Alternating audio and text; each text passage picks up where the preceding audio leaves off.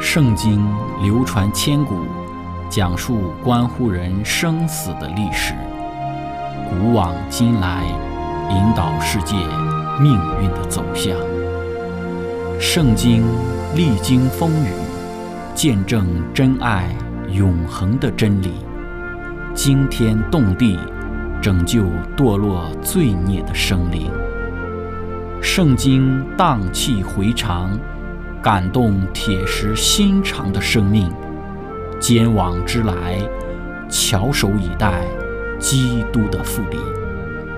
希望福音广播电台圣经系列解经节目开卷有益，让我们翻开这本千古奇书，去领悟其中可以扭转人生的真理。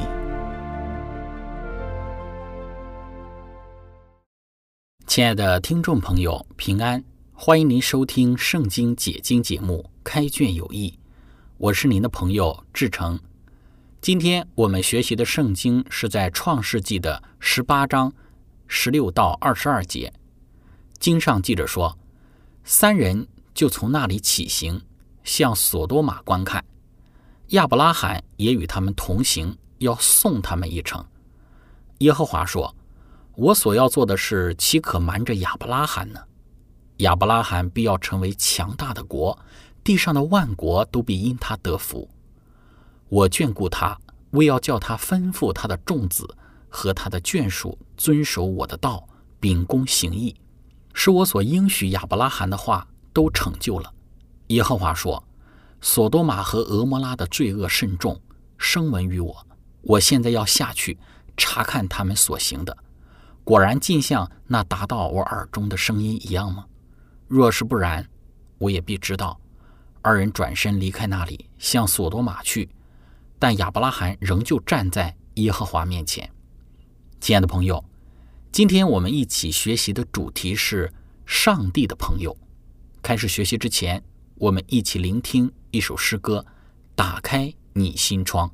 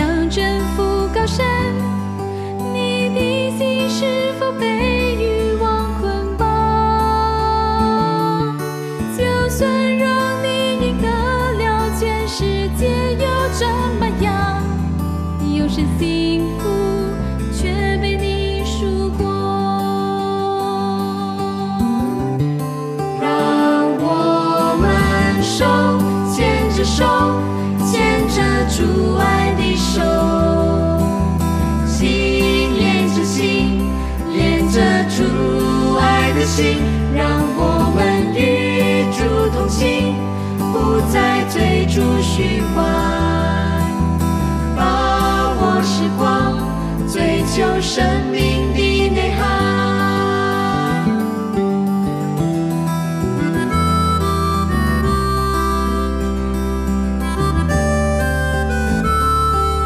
不要再逃避，请打开你心窗。迎接救主那慈爱的阳光，走出人生有苦，不需要等峰回路转，主的使你阴霾全消散。越过了大海，又想征服高山，你的心是否被欲望捆绑？就算让你赢得了全世界，又怎么样？用真心幸福，却被你输光。让我们手牵着手，牵着主爱的。手，心连着心，连着主爱的心，让我们与主同行，不再追逐虚幻，把握时光，追求生命的内涵，让我们手牵着手，牵着主爱的手，心连着心。连着主爱的心，让我们与主同行，不再追逐虚幻，把握时光，追求生命的内涵。把握时光，追求生命的内涵。牵着手，我们一起加油。亲爱的朋友。上次我们的学习讲到，亚伯拉罕热情好客地接待了三位旅客，在并不知三位旅客真实的情形之下，为他们洗脚，为他们准备丰富的食物。而在这个期间，上帝针对亚伯拉罕的妻子撒拉做出了一个预言，强调撒拉明年一定会生孩子，而撒拉所有的表示是暗笑。那我们讲到了撒拉暗笑的三个原因，但上帝直接显明他自己的身份，强调在上帝是没有难成的事，撒拉就予以否认。但上帝用简洁直接的话语，郑重而明确地宣称撒拉他的否认是捏造的。那么撒拉接下来的沉默就是悔罪的证据，而她之后怀孕生以撒的事实，也暗示着撒拉她后来的悔改和这一个谎言的一个蒙饶恕。接着我们要来看的就是圣经说到，三个人就从那里起行，要向索多玛观看。亚伯拉罕也与他们同行，要送他们一程。亲爱的朋友，我们说，当三位天国的来客休息并且吃喝之后，便准备继续他们的旅程。圣经才说到他们的目的地就是索多玛。而创世纪十八章、十九章的内容就围绕着索多玛的毁灭而展开。那么，针对于索多玛这个城市，其实我们并不陌生，因为索多玛在罗德与亚伯拉罕分地的时候就被提到了。当时圣经称约旦河平原包括索多玛，如同耶和华的伊甸园一样的富饶。之后在反抗。以基大老马为首的联盟军之中，联合着其他的四个王之中，索多玛也被提到。后来，当亚伯拉罕得知罗德被掳，然后带着自己家中生养的三百一十八名壮丁，胜了基大老马的联军之后，出来迎接亚伯拉罕的人中，也有索多玛的王。我们说，如果上帝即将要毁灭的这个索多玛，以及包括与索多玛同类的这些城邦，坐落于构成现在的死海南部的平原的话，那么他们距离亚伯拉罕所在的这个希伯伦大约有四十公里。如果步行的话，约有一整天的路程。由于亚伯拉罕的客人是在中午来到的，而且他们无疑的和他在一起花费了好几个小时才走，所以他们离去的时间很可能是在傍晚。亚伯拉罕也与他们同行，按照一种。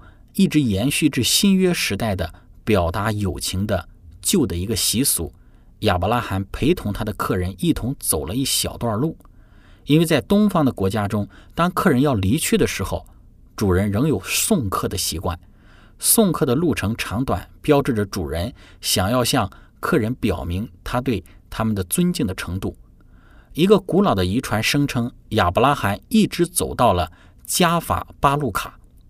这是位于西伯伦向东东北约有七八公里路程上的一个山地。从这里，人民便可以看到死海。亚伯拉罕可能正是在此和他的客人们一起观望平原上繁荣的城邦的。耶华说：“我所要做的事，岂可瞒着亚伯拉罕呢？”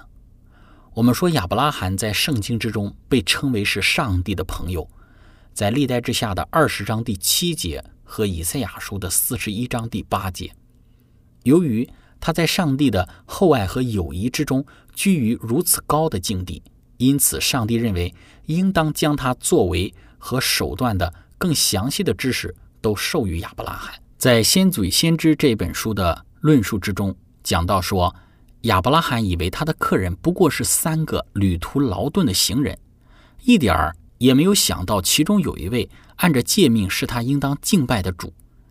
但天上的使者的真身份这时就显现出来，他们虽然是前去降灾于索多玛的，却先对有信心的亚伯拉罕说祝福的话。可见上帝虽是严于监察罪孽、刑罚恶人，但他并不喜爱降灾。毁灭的工作，在无穷慈爱的主看来，乃是一件奇异的事。耶和华与敬畏他的人亲密。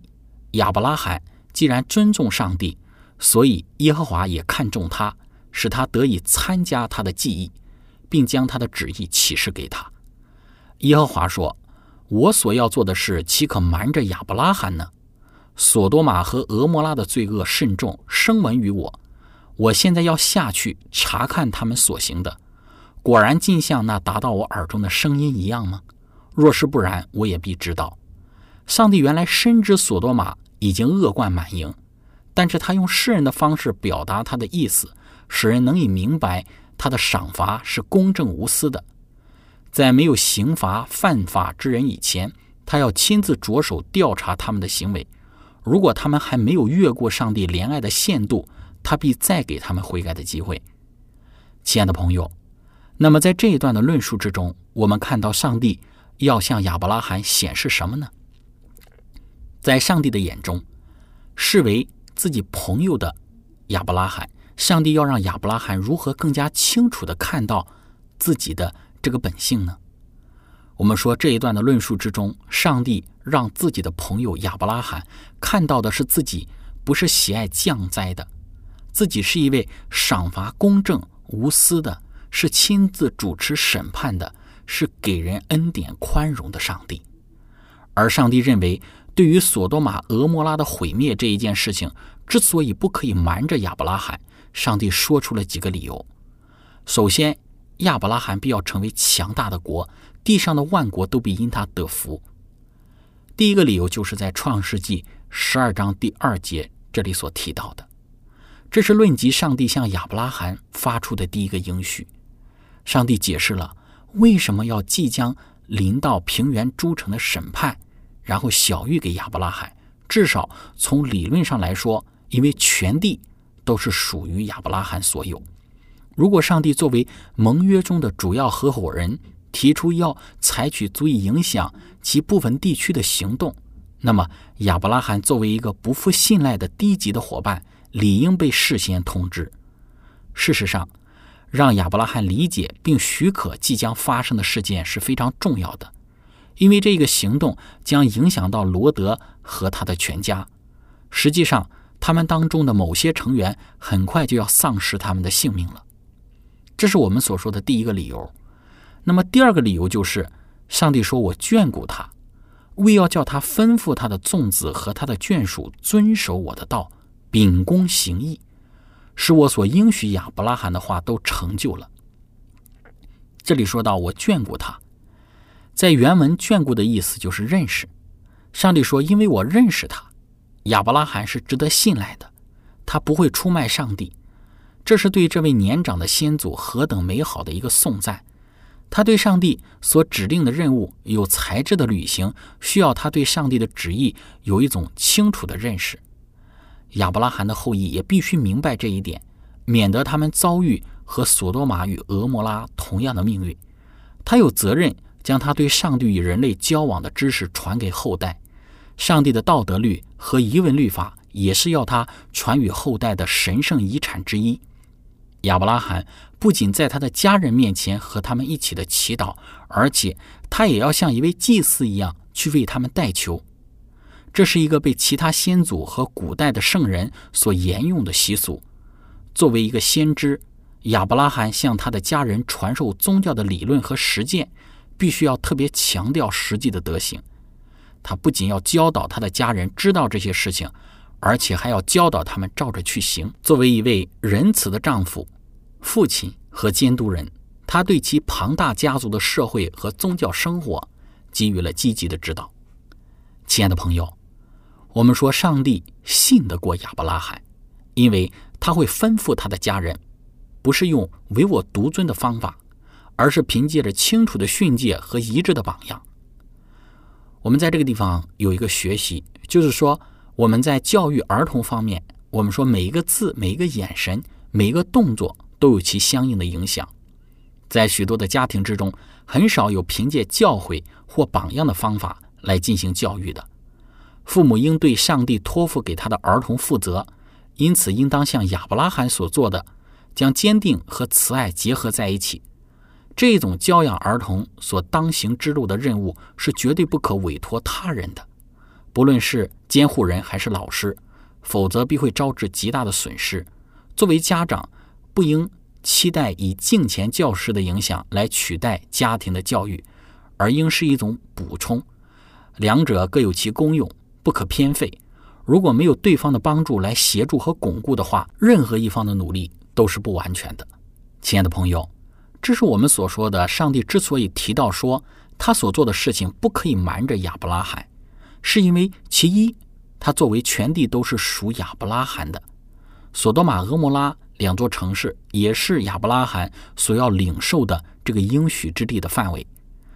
仍旧，上帝要在应许给他的土地上施行。对于这两个城市的一个审判，上帝就因此要将这两个即将要毁灭的城市的一个计划告知亚伯拉罕。第二个理由就是亚伯拉罕他作为一家的祭司，他有责任和本分将上帝的公义告知自己的本家本族，而在索多玛的罗德正是他家族当中的成员。上帝因此有必要让亚伯拉罕知道他所要行的事。我们说这两个理由。它充分的显示出上帝与亚伯拉罕的关系之亲密。亚伯拉罕他是上帝的朋友。亲爱的朋友，分享到这里，我们一起来聆听一首诗歌《突变》。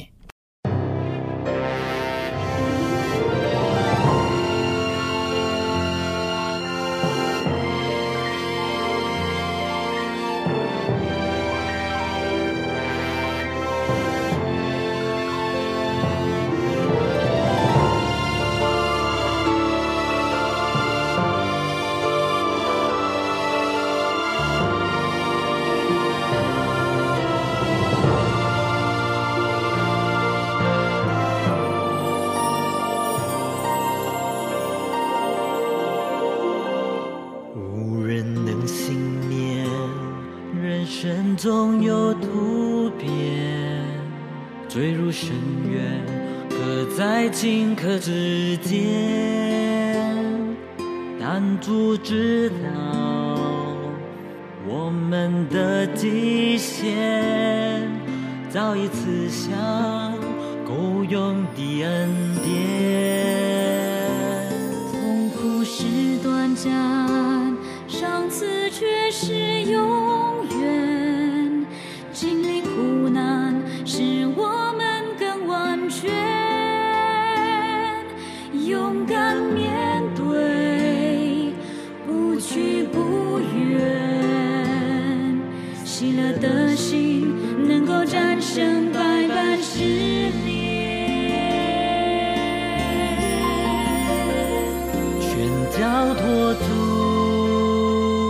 他是我们患难中的帮助，有他看顾，不必害怕那死因有苦，因为痛苦里才有美丽的珍珠。再辛苦，你要坚持忍耐，并全力以赴，全交托主。让他以他的时间来修复，他是真神，他是救主，绝不会失误。此光难定在他所赐的救恩之中，有一天你会欢呼赞美主。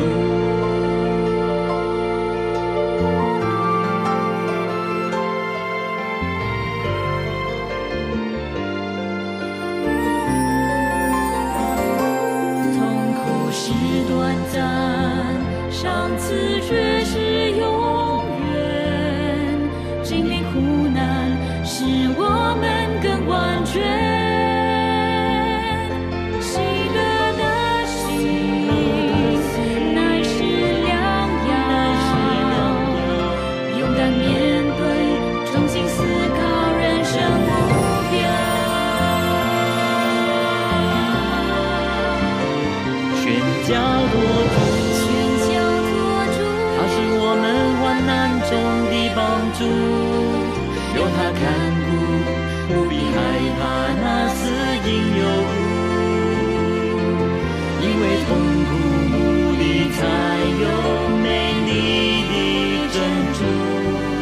辛苦，你要坚持忍耐，并全力以赴，全交托主，让他以他的时间来修复。他是真神，他是救主，绝不会失误。时光安定在他所赐的救恩之中，有一天你会欢呼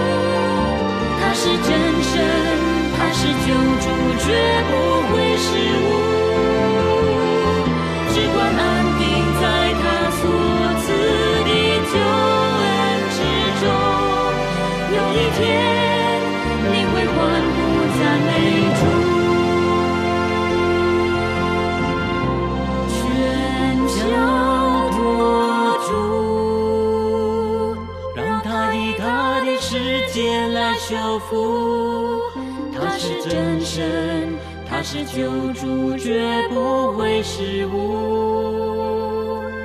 只管安定在他所赐的救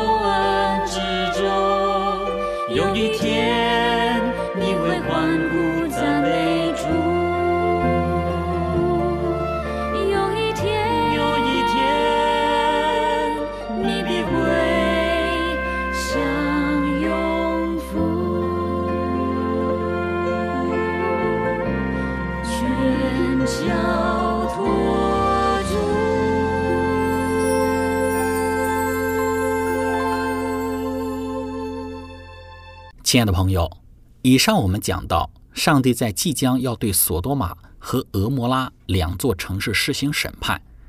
亚伯拉罕被视为是上帝的朋友，因此上帝将他要审判索多玛的计划启示给亚伯拉罕。其重要的两个原因和理由，那么也给我们看到上帝与亚伯拉罕之间的关系的密切。圣经讲到说，耶和华说：“索多玛和俄摩拉的罪恶甚重，声闻于我，我现在要下去查看他们所行的，果然尽像那达到我耳中的声音一样吗？若是不然，我也必知道。”对于索多玛和俄摩拉这两座城市，我们看到上帝他持久忍耐的耐心，现在已经达到极限了。虽然这些平原民族的生活方式一直都很邪恶，但是上帝也仍旧给他们一个恩典的时期。在这个时期之中，他无时无刻不为自己安排有见证人。罗德在索多玛公益的生活，为他们提供了一个他们应当如何生活的榜样，但是这却对他们毫无影响。